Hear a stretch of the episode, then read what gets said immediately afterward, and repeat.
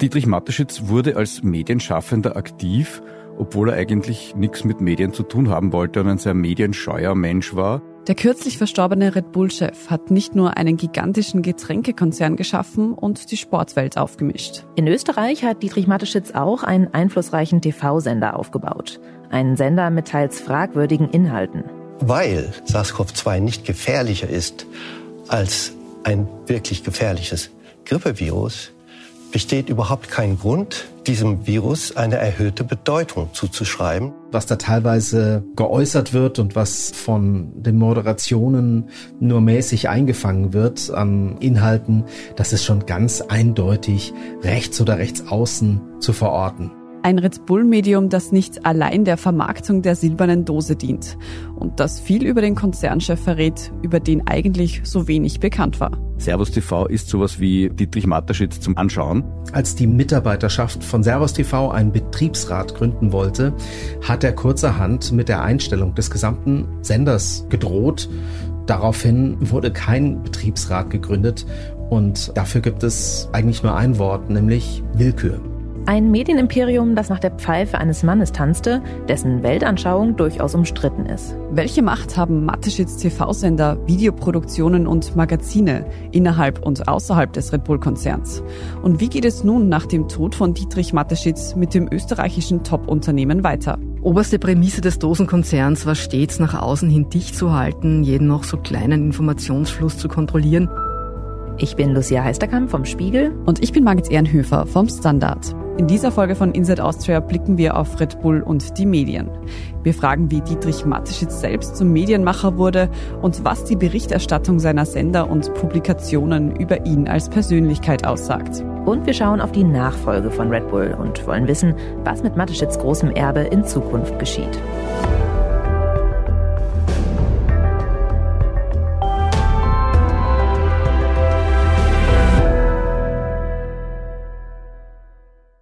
Das ist bereits der dritte Teil unserer Serie zum kürzlich verstorbenen Red Bull-Chef Dietrich Mateschitz. In Teil 1 und 2 haben wir darüber gesprochen, wie Mateschitz mit einem picksüßen Getränk aus der Dose zum Milliardär geworden ist und wie er Formel 1, Fußball und den Extremsport als Marketinginstrument zu nutzen wusste. Wenn Sie die beiden Folgen noch nicht gehört haben, fangen Sie am besten da an. Und falls Sie sich jetzt fragen, wo Antonia Raut geblieben ist, keine Sorge, der geht's gut. Sehr gut sogar, denn sie urlaubt gerade. Deshalb ist diese Woche wieder Margit Ehrenhöfer vom Standard dabei. Und jetzt legen wir auch gleich los. Also für Medien interessiert hat sich Mateschitz unter einem Marketinggedanken, hätte wahrscheinlich nie Marketing dazu gesagt, weil das ein Wort ist, das er gehasst hat, soviel ich weiß. Das ist unser Kollege Harald Fiedler, Medienredakteur beim Standard. Und wenn er sagt, dass Matteschitz das Wort Marketing hasste, dann ist es natürlich etwas lustig, denn wir haben ja in der letzten Folge gehört, niemand hat Marketing so sehr auf die Spitze getrieben wie Red Bull. Man könnte den Red Bull-Chef geradezu als König des Marketings bezeichnen. Und Medien, also Bilder, Videos und Texte zur Vermarktung der silbernen Getränkedosen, gehörten eigentlich von Anfang an zur Marketingstrategie. Content Marketing, glaube ich, sagt man dazu. Dass Mateschitz allerdings selbst zum Medienmogul wurde, das ist schon bemerkenswert. Dietrich Mateschitz wurde als Medienschaffender aktiv obwohl er eigentlich nichts mit Medien zu tun haben wollte. Mateschitz gab fast nie Interviews, flüchtete vor den Kameras, schirmte sein Privatleben ab, wie kaum ein anderer Konzernchef. Wie kam er also trotzdem an die Spitze eines Medienimperiums? Das erste Mateschitsche Medienprojekt aus meiner Sicht war Red Bulletin. Mateschitz Weg in die Medien begann Mitte der 2000er Jahre. Da startet Red Bull ein aufsehenerregendes Werbeprojekt. Dieses Red Bulletin war ursprünglich eine Zeitung, die auf dem Racetrack produziert und gedruckt wurde zur Formel 1. Red Bull, Formel 1 Rennstallbetreiber, hat sich seine eigene Zeitung gemacht. Und es war ein spektakuläres Produkt irgendwie mit einer Druckerei, die auf einem Truck montiert war. Auflage 2500 und voll in Farbe. Aus dieser Formel 1 Zeitschrift entwickelt sich über die Jahre ein richtiges Magazin. Da geht's dann nicht mehr nur um Motorsport, sondern um das ganze Red Bull-Universum. Also Red Bull-Helden im Extremsport, im Premiumsport wie Formel 1 später Fußball, ein Magazin über aber auch Kultur, Events, DJs und so weiter, diese ganze Markenwelt, Lebenswelt, wenn man so will. Das Magazin wird in Dutzenden Ländern verbreitet und ist tatsächlich relativ erfolgreich. Aber bei einem Printprodukt soll es nicht bleiben. Alles, was wir an Servus TV lieben, ist On. Das ist das Beste. Jederzeit und überall. Die österreichische Video- und Streaming-Plattform Servus TV On. Weil die Marke Red Bull für Energie, Leistung und nicht zuletzt Bewegung steht, erscheint der nächste Schritt nur logisch. Mateschitz will auch das bewegt Bild für die Verbreitung des Red Bull Lebensgefühls nutzen. Servus TV ist eigentlich auch ein Abfallprodukt, kann man sagen, oder ein Nebenprodukt einer Red Bull Medienstrategie. Denn Mateschitz gerät in dieser Zeit eher durch Zufall an einen Lokalsender namens Salzburg TV. Der wird dann später besser bekannt unter dem Namen Servus TV und er steigt zum größten österreichischen Privatsender auf. Die Übernahme von Salzburg TV 2006 beziehungsweise dann ganz 2008 war nach meinem Informationsstand, das muss ich immer dazu sagen, eigentlich eine Gefälligkeit für die Salzburger Wirtschaftskammer, die diesen Sender von Ferdinand Wegscheider, dem Gründer, übernommen hatte. Ferdinand Wegscheider, das ist dieser Mann. Dietrich Mateschitz war ein einzigartiger Mensch, wie ich in meiner beruflichen Laufbahn keinen zweiten kennengelernt habe. Ein Mensch mit Haltung, Idealen und Werten, wie man selber einer sein möchte. Über den werden wir später noch genauer sprechen. Mit dem Regionalsender Salzburg TV waren jedenfalls weder Wegscheider noch die Wirtschaftskammer Salzburg besonders erfolgreich. Und da ist Mateschitz eingesprungen, weil er der Salzburger Wirtschaftskammer auch einiges verdankt bei seiner ganzen wirtschaftlichen Entwicklung. Als Unternehmer einen guten Draht zur zuständigen Wirtschaftskammer zu haben, schadet schließlich nie. Die Übernahme eines TV-Senders kommt Mateschitz Mitte der Nullerjahre aber auch in seiner Medienstrategie sehr gelegen. Dietrich Mateschitz hat selbst, muss 2010, 11 Mal gewesen sein, im Folio der Neuen Zürcher Zeitung selbst erklärt, sie haben Servus TV gekauft, um Fernsehen zu lernen, also das Medium zu lernen, nicht um einen österreichischen Regionalsender zu machen oder einen von mir als Regionalsender für den Alpenraum, wie es ursprünglich die Idee war, sondern um Fernsehen machen einmal auszuprobieren. Mateschitz Plan, er will lineares Fernsehen voller Red Bull Content, also vor allem gut inszenierte SportlerInnen, unterfüttert mit bewusster Markenplatzierung. Ein Sender, der Red Bull direkt in die Wohnzimmer möglicher KundInnen transportiert. Mateschitz steckt zunächst viel Zeit und Geld in das Projekt. Dann aber entscheidet er, den Sender so nicht weiterzuführen. Lineares Fernsehen erscheint ihm einfach nicht mehr zeitgemäß. Die Inhalte werden stattdessen ins Netz verlagert. Daraus wurde dann im Prinzip diese Streaming-Plattform Red Bull.com und ein sehr, sehr starker YouTube-Kanal, also in Österreich der meistgenutzte, mit eben Extremsport, den ganzen Event-Inhalten und so weiter. Welcome to the world's greatest snowboard event. This is the 2020 Burton US Open Snowboarding Championships. You're watching the Red Bull Signature Series.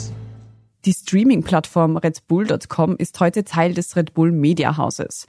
Auf das kommen wir später noch einmal zurück. Übrig von der Idee des globalen TV-Senders bleibt als Abfallprodukt, wie es unser Kollege Harald Fiedler schon genannt hat, erstmal Servus TV. Ich wünsche Ihnen einen schönen Dienstagnachmittag. Hier ist Servus um zwei mit diesen Themen. Grüß euch beim Servus Musikantenstammtisch aus Irdning im steirischen Enstal. Heute sage ich mal Servus in der Steiermark und Servus im Spätherbst. Wenn man bei Servus TV reinschaut, und ja, das geht auch von Deutschland aus, dann wirkt es erst einmal überraschend, dass das ein Sender von Red Bull sein soll. Denn die Inhalte haben mit der Lebenswelt des Getränkeherstellers zum Teil wenig zu tun. Da geht es um Tradition, Brauchtum, Handwerk. Servus TV setzt auf regionale Verwurzelung und zeigt jede Menge Naturdokumentationen. Sehr aufwendig produziert. Mateschitz war da ein Qualitätsfetischist, sehr qualitätsbewusst, wenn man es positiv formulieren will. Auch Sportevents werden übertragen. Immerhin das passt zum Red Bull Markenkern. Servus TV hat die Formel 1 Rechte gekauft. Es hat Fußball, Champions League, Europa League und ich weiß nicht was alles noch, Europameisterschaften gekauft. Aber Tradition, Brauchtum und Naturdokus, das klingt jetzt ganz und gar nicht nach der Dose, die Flügel verleiht. Servus TV hat jetzt gerade mit dem Tod von Dietrich Mateschitz eigentlich seine wichtigste Zielgruppe verloren. Dietrich Mateschitz war de facto Programmdirektor, die wichtigste Ein-Personen-Zielgruppe des Senders und auch noch Eigentümer und Financier. Also Servus TV ist sowas wie Dietrich Mateschitz zum Anschauen oder zum Fernsehen. Laut unserem Kollegen war Servus TV also ein Sender von und für Dietrich Mateschitz. Vielleicht einer der wenigen Bausteine im Red Bull Imperium, die nicht allein dazu dienen sollen, die Dose zu verbreiten. Es war und ist bis heute wirklich ein Herzensprojekt seines Gründers. Und am Herzen lagen Mateschitz nicht nur Dokus und Reportagen. Mit der Zeit entwickelte Servus TV auch Nachrichtenformate und Diskussionssendungen. Und dabei kommt jener Mann ins Spiel, der den Sender ursprünglich gegründet und in den Sand gesetzt hatte. Ab 0 Uhr herrscht Maskenpflicht für die Sternzeichen Jungfrau, Waage und Wassermann und für alle Volvo-Fahrer, außer wenn sie grüne Socken tragen. Ferdinand Wegscheider war mal beim ORF, hat beim ORF angefangen, hat sich dann selbstständig gemacht in den 1990ern mit einer Produktionsfirma und einem Privatfernsehkanal, einem regionalen in Salzburg und war wirklich einer der Pioniere, der Wegbereiter und man muss sagen, der Kämpfer für Privatfernsehen in Österreich, das lange nicht zugelassen wurde, auch um den ORF zu schützen. Denn worüber deutsche HörerInnen jetzt vielleicht schmunzeln werden, Privatfernsehen wurde in Österreich erst Anfang der 2000er Jahre zugelassen. Und Wegscheider bekam damals die Regionalfrequenz für Salzburg und startete damit den ersten legalen Privatfernsehsender Österreichs namens Salzburg TV. Also der Sender, den später Red Bull übernehmen sollte, weil es ja wirtschaftlich nicht so gut lief. Aber das ist ein wirklich schwieriges Geschäft und da kann man sich jetzt nicht lustig machen darüber, dass das nicht funktioniert hat. Das war sehr ambitioniert auch mit, sagen wir mal, größeren Produktionen und hat sich halt aus dem Markt nicht finanzieren lassen, aus dem Regionalen. Dietrich Mateschitz aber steckte Millionen in den Sender. Mittel, die Wegscheider allein aus dem österreichischen Fernsehmarkt nie lukrieren hätte können. Dietrich Mateschitz hat Ferdinand Wegscheider seinen Lebenstraum erfüllt einen Sender, bei dem er seine Positionen und die sich zufällig auch sehr gut mit denen von Dietrich Mateschitz gedeckt haben, umsetzen kann. Das würde ja heißen, dass die anderen Hochglanzgeschichten wie das schöne Märchen von den wirksamen Sanktionen, von der Kulturbereicherung durch unkontrollierte Massenmigration, von den sauberen Elektroautos und ähnlichen tollen Maßnahmen zur Rettung unseres Klimas möglicherweise auch nicht die einzige Wahrheit sind, als die sie uns täglich verkauft werden. Da könnte man ja selbst als langjähriger Gläubiger des Mainstreams zum Grübeln anfangen. Kritik an Russland-Sanktionen, Zweifel am Klimawandel, die Angst vor Zuwanderung. Mit diesen inhaltlichen Positionen grenzt sich Servus TV bewusst und deutlich vom öffentlich-rechtlichen ORF ab. Servus TV setzt auf Rechtspopulismus oder sagen wir mal auf alternativ und populistischen Kurs. Das zeigt sich zum Beispiel auch beim Thema Corona. Weil SARS-CoV-2 nicht gefährlicher ist als ein wirklich gefährliches Grippevirus, besteht überhaupt kein Grund, diesem Virus eine erhöhte Bedeutung zuzuschreiben und diese Maßnahmen zu ergreifen, die bei keiner Grippeepidemie je zur Anwendung gekommen sind und auch nicht angebracht waren. Es sind dann bei Servus TV auch in Diskussionen und regelmäßigen Formaten wie dem Corona-Quartett, glaube ich, hat das geheißen, Menschen aufgetreten und regelmäßig zu Wort gekommen, die, sagen wir mal, medizinisch, wissenschaftlich eher umstritten waren. Ob der Impfgegner Sucharit Bhakti, der sich übrigens bald wegen Volksverhetzung vor Gericht verantworten muss, oder auch identitären Frontmann Martin Sellner. Bei Servus TV erhalten Menschen eine Plattform, die sich im rechtsextremen oder verschwörungstheoretischen Milieu verorten lassen. Jetzt kann man sagen, warum soll man nicht auch mal den zu Wort kommen lassen oder, oder mit dem diskutieren? Ja, also das ist wie beim Wegscheider. Da scheiden sich nicht nur die Wege, sondern auch die Geister. Aber Servus TV setzt ja nicht nur in der Corona-Berichterstattung auf Populismus. Mit Themen wie politischer Korrektheit, Gendern oder auch einer einschlägigen Haltung zu den Sanktionen gegen Russland fischt Servus TV im politisch rechten Milieu. Und es ist auch, glaube ich, eine Überzeugungstat irgendwie oder eine Überzeugungshandlung von Wegscheider und von Mateschitz gewesen, das so zu positionieren. Also das war schon im Sinne seiner Erfinder, dieser inhaltliche Kurs. Ein Red Bull Fernsehsender, um die Sichtweisen von Dietrich Mateschitz zu verbreiten. Und diese Sichtweisen kommen in Teilen der Gesellschaft offenbar gut an. Der Sender hat in Österreich heute einen Marktanteil von 4,7 Prozent. Das klingt jetzt erstmal nicht besonders hoch. Im Vergleich dazu hat der öffentliche Sender ORF zum Beispiel rund 33 Prozent Marktanteil.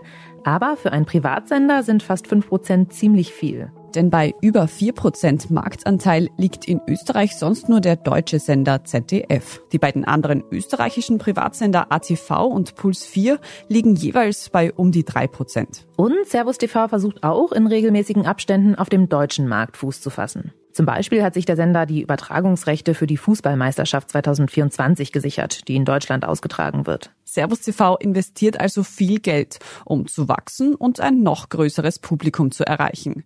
Mit der oft sehr unausgewogenen und populistischen Berichterstattung stößt man aber nicht nur auf positiven Widerhall. Der Presseclub Concordia hat nun eine sogenannte Sachverhaltsdarstellung, also eine Art Beschwerde bei Com Austria eingereicht. Die Com Austria, das ist die österreichische Medienbehörde.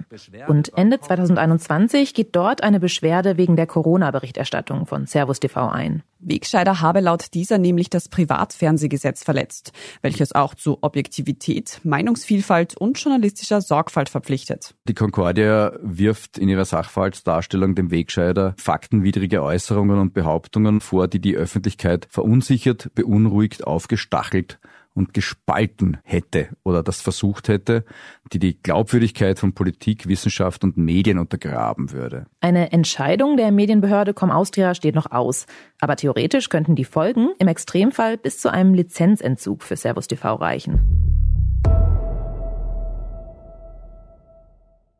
Dass Servus TV tatsächlich die Lizenz entzogen wird, das hält unser Medienbeobachter Harald Fiedler allerdings für sehr unwahrscheinlich. Vermutlich wird es darauf hinauslaufen, dass Servus TV die Entscheidung der Medienbehörde im Hauptabendprogramm verlesen muss. Der Sender prägt also vermutlich auch weiterhin die Berichterstattung in Österreich und trägt dazu bei, rechtspopulistische Sichtweisen und womöglich sogar Falschmeldungen zu verbreiten. Das ist von außen betrachtet schon ein ziemlich krasses Bild, das man so von Servus TV bekommt. Umso mehr fragen wir uns, wie sieht es eigentlich innerhalb des Konzerns aus? Wie arbeitet es sich im Medienimperium von Didi Mateschitz? Großartig. Zahlt gut, kümmert sich auch um seine Mitarbeiter, dass die es ganz gut haben, Mitarbeiterinnen. Aber es gab einige, die weggegangen sind wegen der inhaltlichen Linie oder weil sie sich mit der inhaltlichen Linie nicht so identifizieren konnten, sage ich jetzt einmal. Solange man also mit Mateschitz Meinung d'accord war, dürften es die MitarbeiterInnen bei Red Bull Medien ganz gut ausgehalten haben. Allerdings auch nur dann. Denn wie stark der eigene Job vom Wohlwollen des Big Boss abhängt, das bekamen die MitarbeiterInnen von Servus TV im Jahr 2016 zu spüren. Red Bull hat bekannt gegeben von einem Tag auf den anderen, dass man jetzt Servus TV einstellt. Offiziell spricht man damals von wirtschaftlichen Problemen, die das Ende des Fernsehsenders begründen sollen. In Wahrheit geht es aber um etwas anderes. Hintergrund war, bei Servus TV gab es eine interne Mitarbeiterumfrage unter Mitarbeitern, ob man nicht einen Betriebsrat gründen wolle. Und bei Betriebsrat reagierte, muss man inzwischen sagen, Dietrich Mateschitz recht allergisch. Ein Betriebsrat kommt für Mateschitz offenbar gar nicht in Frage. Nicht bei Servus TV und auch bei keinem anderen Ableger seines Imperiums. Dietrich Mateschitz wollte nicht in seinen Aufsichtsgremien einen oder mehrere Belegschaftsvertreter sitzen haben. Darum ging es eigentlich. Also droht Mateschitz 2016 den rund 260 MitarbeiterInnen mit der Kündigung. Erst als die Belegschaft einlenkt, auf einen Betriebsrat zu verzichten, gibt Mateschitz nach und verkündet, den Sender doch nicht aufzugeben. Und auf einmal sind auch die wirtschaftlichen Schwierigkeiten in Luft aufgelöst. Ja, es gibt weder bei Servus TV noch bei Red Bull meines Wissens bis heute einen Betriebsrat.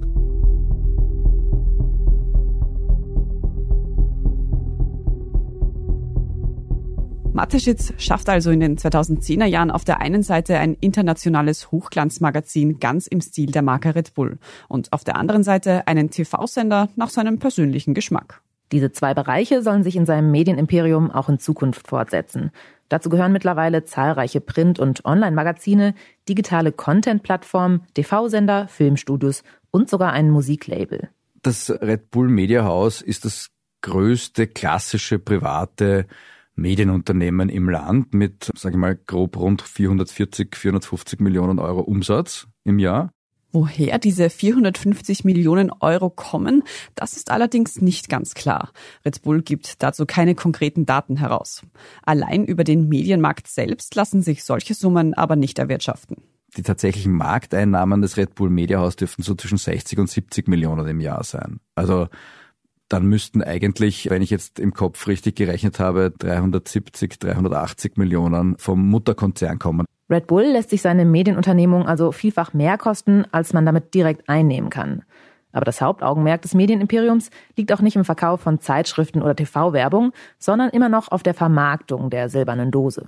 Dieses Red Bull Media House ist eben auch Produktion, Produktionsgesellschaft und Einheit für Red Bull Content, für aberwitzig viele Stunden Red Bull Content von Events, von Sportlern, von irgendwelchen Aktionen. Dazu gehören zum Beispiel der Stratosphärensprung von Felix Baumgartner, über den wir in Teil 2 unserer Serie zu Dietrich Mateschitz schon gesprochen haben. Denn genauso wichtig wie die Extremsport-Events selbst ist eben auch deren mediale Aufbereitung. Das geht so weit, dass Red Bull eigene Produktionen in Spielfilmlänge sogar ins Kino bringt. Ein bekanntes Beispiel dafür ist The Art of Flight, eine Dokumentation über Snowboarden. you know, it's not the, the destination, it's the adventure along the way. And it seems cliche to say that, but that's really how it is. Und dann gibt es noch ein ganz anderes Kapitel in der Mediengeschichte von Dietrich Mateschitz. Das zeigt, wie der Red Bull-Chef tickt und dass er eben seinen Einfluss auch über journalistische Berichterstattung ausweiten will. 2017 ruft Mateschitz eine Stiftung ins Leben. Red Bull-Boss Dietrich Mateschitz belässt es nicht bei Worten gegen das seiner Auffassung nach herrschende linke Meinungsdiktat. Übereinstimmenden Medienberichten zufolge baut der Österreicher jetzt eine Multimedia-Plattform auf namens Näher an die Wahrheit. Träger ist eine Stiftung mit dem Namen Quo Vadis Veritas. Quo Vadis Veritas. Übersetzt bedeutet das in etwa Wohin gehst du Wahrheit? Eigentümer dieser Stiftung ist zu 99 Prozent Dietrich Mateschitz, zu einem Prozent das Red Bull Medienhaus. Mit dieser Stiftung finanziert Mateschitz wiederum eine neue Rechercheplattform namens Addendum. Das war eine Plattform mit ungefähr 40 Mitarbeiterinnen und Mitarbeitern mit Sitz in Wien. Namhafte Journalistinnen und Journalisten haben dort angeheuert, haben für Addendum gearbeitet. Das ist unser Kollege Oliver Dasgupta, Autor beim Standard und beim Spiegel. Addendum war tatsächlich eine Bereicherung für die österreichische Medienlandschaft. Der Ansatz war, dass man sozusagen auch Nebenaspekte von bereits äh, veröffentlichten Recherchen anderer Medien nochmal nachrecherchiert, nochmal guckt, ob da was fehlt und die Ergebnisse konnten sich wirklich sehen lassen. Also es waren interessante Recherchen, interessanter Journalismus auf hohem Niveau und auch medial top aufbereitet, teilweise multimedial. Also das war schon wirklich eine gute Geschichte. Während es anfangs etwas holprig mit Addendum läuft, bekommen die Recherchen der Redaktion im ersten Corona-Jahr 2020 spürbar Aufmerksamkeit. Zu diesem Zeitpunkt hat aber Mateschitz selbst das Interesse an Addendum offenbar schon wieder verloren. Er hat sehr kurzfristig einfach das Projekt einstellen lassen. Er hat den Geldhahn zugedreht. Die Begründung war sehr schmallippig. Scheinbar treffen für Mateschitz schlicht und einfach die Inhalte der Rechercheplattform nicht mehr seinen Geschmack. Und wie schon damals beim Konflikt um die Betriebsratgründung bei Servus TV sind die MitarbeiterInnen wieder abhängig von Mateschitz Befindlichkeiten. Und das auch noch zu Beginn der Pandemie. Nur, dass diesmal tatsächlich 57 JournalistInnen ihren Job verlieren. Und ja, das ist sozusagen die Kehrseite, wenn man einen Menschen mit Macht und Geld hat, der sich weniger als Verleger sieht und als Herausgeber, der sich zurückhält und sich vielleicht auch manchmal über seine Angestellten ärgert, sondern bei Dietrich Mateschitz hat man auch das Gefühl gehabt, dass da sehr viel spontane Entscheidung, sehr viel Emotion dabei war. Die Quo Vadis Veritas Stiftung gibt es aber vorerst weiterhin. Mateschitz stürzt sich nämlich schon bald auf das nächste Projekt. Das ist Pragmaticus, das gibt's noch.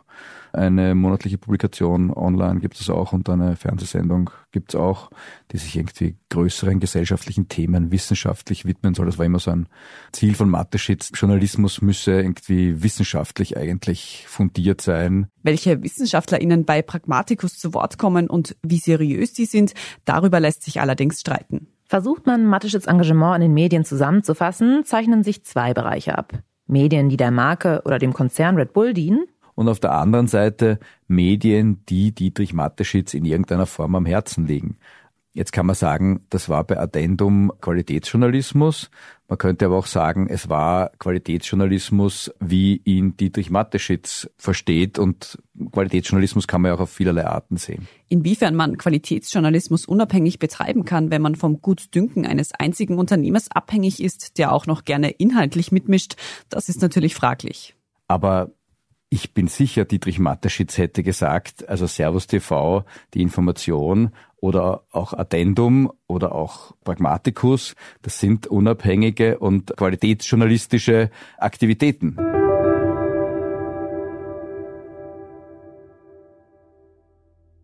Das Red Bull Medienimperium ist also ein weiterer wichtiger Teil in der gigantischen Marketingmaschinerie des Getränkekonzerns. Es ist aber noch mehr.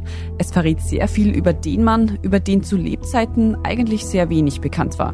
Naja, sehr erfolgreiche Unternehmer, nach meinem Eindruck, tendieren auch zu sehr ausgeprägten Meinungen, wie die Welt läuft und wie sie laufen sollte. Also quasi politischen Auffassungen die sich aus ihrem unternehmerischen Erleben und Wirken und ihre unternehmerischen Erfahrung ableiten. Und diese Auffassung wollte Mateschitz offenbar auch öffentlich verbreiten. Weil er aber Interviews oder Fernsehauftritte hasste, wählte er den indirekten Weg der journalistischen Berichterstattung, die aber voll unter seiner Kontrolle stand. Es wäre dort nichts oder nichts sehr lange auf Sendung gegangen, was nicht im Sinne von Dietrich Mateschitz gewesen wäre. Insofern kann man auch die Inhalte von Servus TV mit Dietrich Mateschitz sehr stark identifizieren.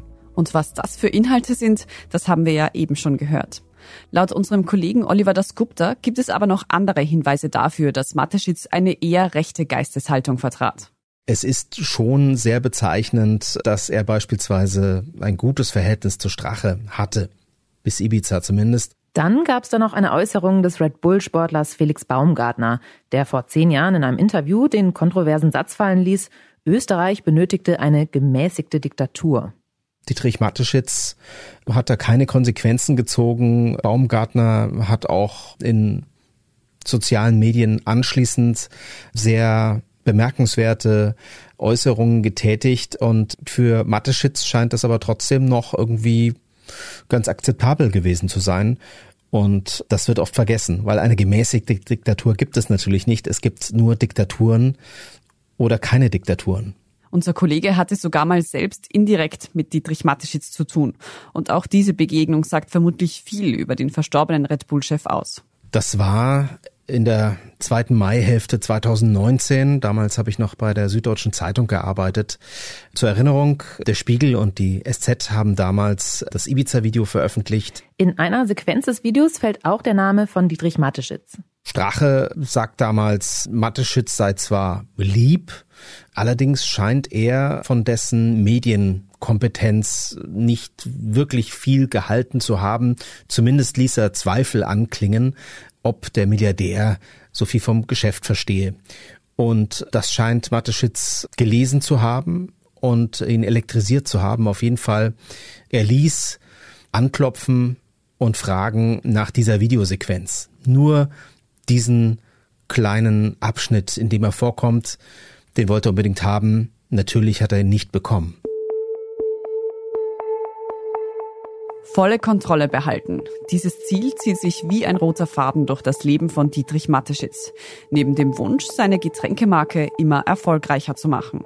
Und er ist sicher nicht der einzige Machtmensch, der seinen Konzern bis ins Kleinste kontrollierte der allmächtige Chef, der das Fortleben von Projekten an die eigenen, teils spontanen Einschätzungen knüpfte, der unbedingt öffentlich seine Sicht auf die Welt verbreiten wollte und dem Betriebsräte ein Dorn im Auge waren. Man könnte vielleicht sagen, Servus TV war für Mateschitz das, was Twitter für Elon Musk ist. Dietrich Mateschitz ist nun tot. Red Bull hat seinen umstrittenen und gewiss einzigartigen Schöpfer verloren. Was also wird jetzt aus dem Imperium, das er geschaffen hatte? Jetzt, wo der, der alles bestimmt und gesteuert hat, nicht mehr da ist.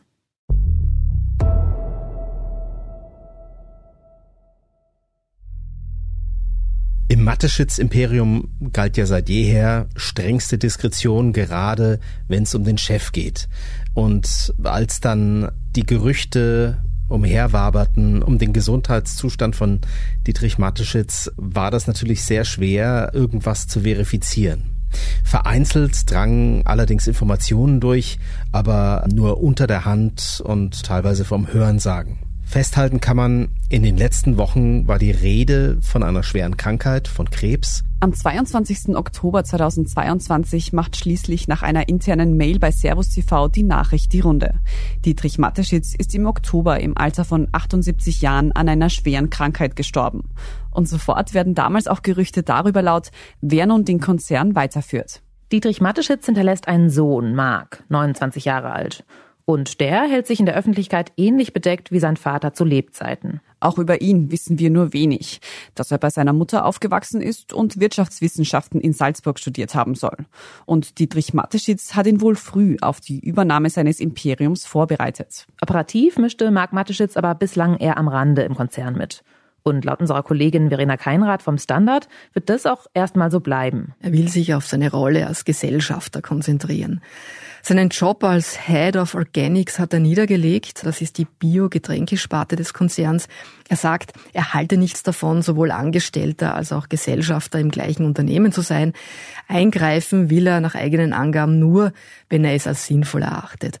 Mehrheitseigentümer des Red Bull-Konzerns ist zu 51 Prozent nach wie vor die thailändische Familie J. Vida.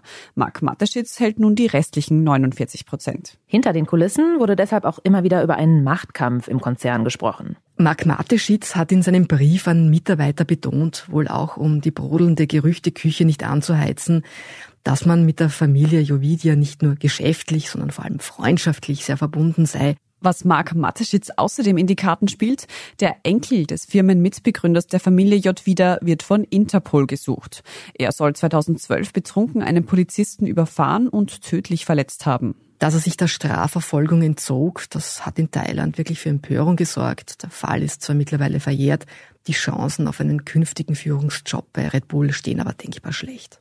Die Eigentümerverhältnisse des Konzerns dürften also vorerst weiterhin dieselben bleiben. Aber wer wird den Red Bull-Konzern führen, wenn Mark Mateschitz kein Interesse daran hat? Also es gibt drei Manager, die sich ans Ruder setzen. Zwei von ihnen entstammen dem inneren Führungszirkel von Dietrich Mateschitz.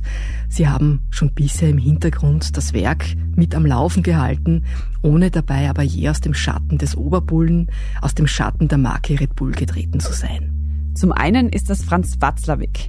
Er leitete bisher den globalen Vertrieb der Getränkemarke. Davor war er Chef von Red Bull Deutschland. Er soll nun das Kerngeschäft weiterführen. Der zweite im Bunde ist Alexander Kirchmeier als Finanzchef. Er war zuletzt Head of Finance für die Getränkesparte. Und auch er gilt als langjähriger Mateschitz-Verbündeter. Der jüngste im Kreis ist Oliver Minzlaff mit 47 Jahren. Er ist ein früherer deutscher Langstreckenläufer, Sportmanager, Spielerberater. Eingestiegen ins Red Bull Universum ist er 2014 als Vorstandschef von RB Leipzig. Sein neuer Job sind sämtliche Sportinvestitionen des Konzerns, also vom Fußball bis zur Formel 1. Ein Dreierteam hält also in Zukunft die Zügel des Getränkekonzerns in der Hand. Dietrich Mateschitz hielt diese ja ziemlich fest, ganz nach dem Motto Vertrauen ist gut, Kontrolle ist besser. Oberste Prämisse des Dosenkonzerns war stets nach außen hin dicht zu halten, jeden noch so kleinen Informationsfluss zu kontrollieren. Ich denke nicht, dass sich an dieser Unternehmenskultur viel ändern wird. Das Einzige, was Mark Mateschitz seinen Mitarbeitern bisher kommuniziert hat, er will Red Bull im Sinne seines Vaters weitergeführt wissen. Und die Strategie von Dietrich Mateschitz, die ging ja durchaus auf. Zumal Red Bull ja seit jeher eine ziemlich gut geschmierte Gelddruckmaschine ist, die für ihre Eigentümer jährlich hunderte Millionen Euro an Gewinn abwirft. Eine radikale Kehrtwende der neuen Führungsebene scheint deshalb eher unwahrscheinlich. Was allerdings nicht so klar ist, wie stark wird Österreich in Zukunft noch von Red Bull profitieren. Das Dosenbusiness wirft für den Staat nämlich ordentlich Steuern ab. Also zwischen 2003 und 2019 sollen es 1,9 Milliarden Euro gewesen sein, die an den österreichischen Fiskus geflossen sind. Und 2020 soll Red Bull rund 400 Millionen Euro an den österreichischen Staat abgeliefert haben. 316 Millionen Euro waren es im Jahr davor. Österreich profitierte aber nicht nur über Steuereinnahmen von Mateschitz Vermögen. Der Red Bull-Chef investierte auch, vor allem in der Steiermark und in Salzburg, in Immobilien und Land. Das ist ein bunt zusammengewürfeltes Reich aus Schlössern und Hotels, die er restauriert und wiederbelebt hat, bis hin zur Schifffahrt beispielsweise am Grundlsee. Das sind Gasthöfe, eine Brauerei, eine Therme, vor allem aber Wälder, Forste, Landwirtschaften mit Schafen, Rindern, Schweinen. Die jüngsten Zukäufe in der Steiermark waren erst im Oktober. Allein hier soll er an die 3500 Hektar Grund zusammengekauft haben. Kritik gab es an diesen umfangreichen Käufen kaum. Viele waren froh, dass Mateschitz die Regionen wiederbelebte, weil er damit natürlich auch touristischen Mehrwert schuf. Jetzt stellt sich natürlich die Frage, wie es mit diesen Liebhaberprojekten weitergeht. Ihr Schicksal liegt in der Hand der Distribution und Marketing GmbH, die nun im Besitz von Mark Mateschitz ist und 49 Prozent an Red Bull hält.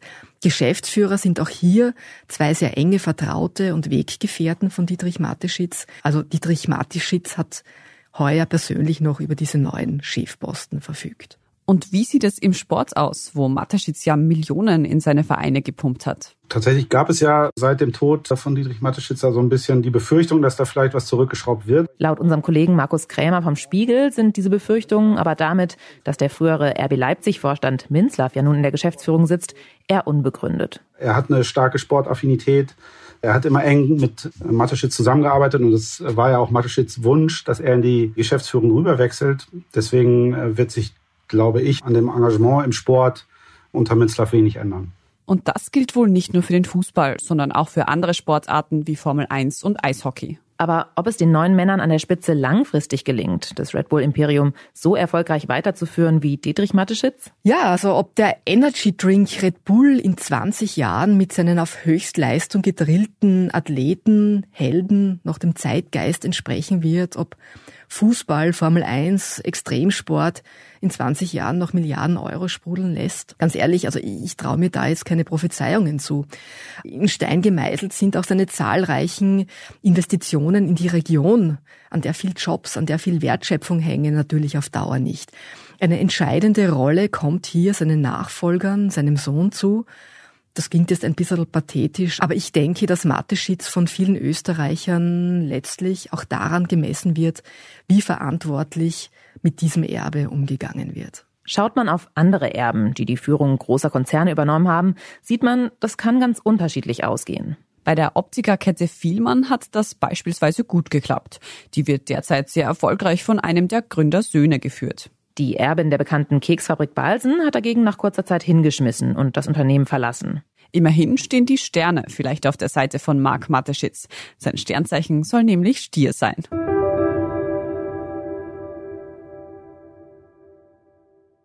Vom Zahnpastavertreter zum Milliardär.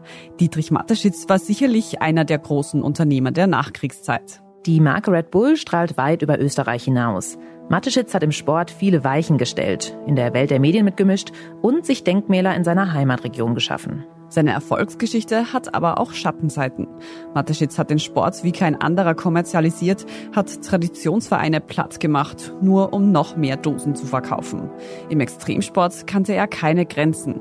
Sportler stürzten in den Tod mit einem roten Bullen auf dem Rücken. Und dann sind da noch die fragwürdigen rechtspopulistischen Ansichten, die sein Fernsehsender Servus TV verbreitet und Mateschitz autoritäres Auftreten innerhalb des Konzerns. Bei all dem wurde die Person Dietrich Mateschitz nie richtig greifbar, weil er sich selbst so stark aus der Öffentlichkeit zurückhielt.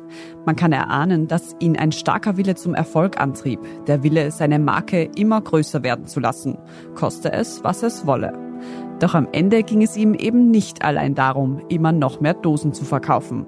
Er wollte die Welt auch nach seinen politischen Ansichten mitgestalten oder jedenfalls die Art beeinflussen, wie über die Welt berichtet wird wie es jetzt mit dem von Dietrich Didi Mateschitz geschaffenen Imperium weitergeht und ob seine Erben und beruflichen Nachfolger das perfekt verzahnte Marketing nach seinem Vorbild weiterführen oder womöglich einen anderen Weg einschlagen werden, das wird sich wohl erst zeigen. Inside Austria hören Sie auf allen gängigen Podcast-Plattformen, auf der Standard.at und auf spiegel.de. Wenn Ihnen unser Podcast gefällt, folgen Sie uns doch und lassen Sie uns ein paar Sterne da. Kritik, Feedback oder Vorschläge zum Podcast wie immer gerne an insideaustria.spiegel.de oder an podcast.derstandard.at. Unsere journalistische Arbeit können Sie am besten mit einem Abonnement unterstützen. Und unsere Hörerinnen und Hörer können mit dem Rabattcode Standard drei Monate lang für 30 Euro das Angebot von Spiegel Plus testen und 50 Prozent sparen. Alle Infos dazu finden Sie auf spiegel.de slash der Standard. Alle Links und Infos stehen wie immer auch in den Show Notes zu dieser Folge. Danke fürs Zuhören und allen, die an diesem Podcast mitwirken. Das waren diesmal vor allem Scholt Wilhelm, Ole Reismann und Christoph Grobitz. Ich bin Lucia Heisterkamp. Ich bin Margit Ehrenhöfer. Wir sagen Tschüss und Baba.